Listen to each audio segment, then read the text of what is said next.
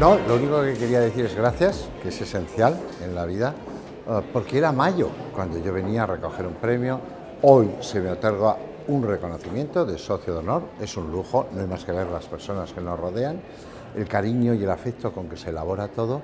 Y quisiera aprovechar para decir dos minutos a todos, hablar un poco de la vocación, hablar de la última pregunta de la vida que nos preguntaremos para quién he vivido.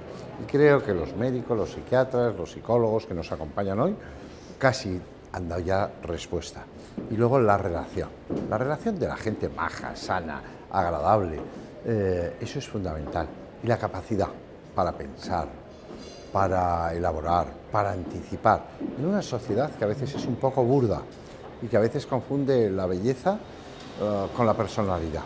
Bueno, yo creo que es un lujo reunirnos. Para mí ser socio de honor, el honor es mío y por lo tanto estaré aquí tantas veces como se me reclame, se me invite, porque solo ya antes en el canapé, que ha sido un overbooking de canapé, eh, pues es un conocer a personas de distintos lugares. Uno es un cirujano, otro un psiquiatra retirado, otro, bueno, y cada uno con su familia, con sus cariños, con sus expectativas, y todos y eso es muy humano, muy agradecidos porque otros congéneres les dan un premio.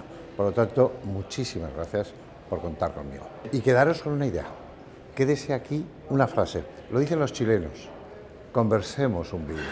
Conversemos un vino. No es beber, es conversarlo. Muchísimas gracias. Y a partir del premio que merecidamente van a recibir y que a mí, graciablemente, se me concede, a estudiar a seguir aprendiendo y a entender que la vida no es la búsqueda de la felicidad, sino compartir con los demás. Muchísimas gracias.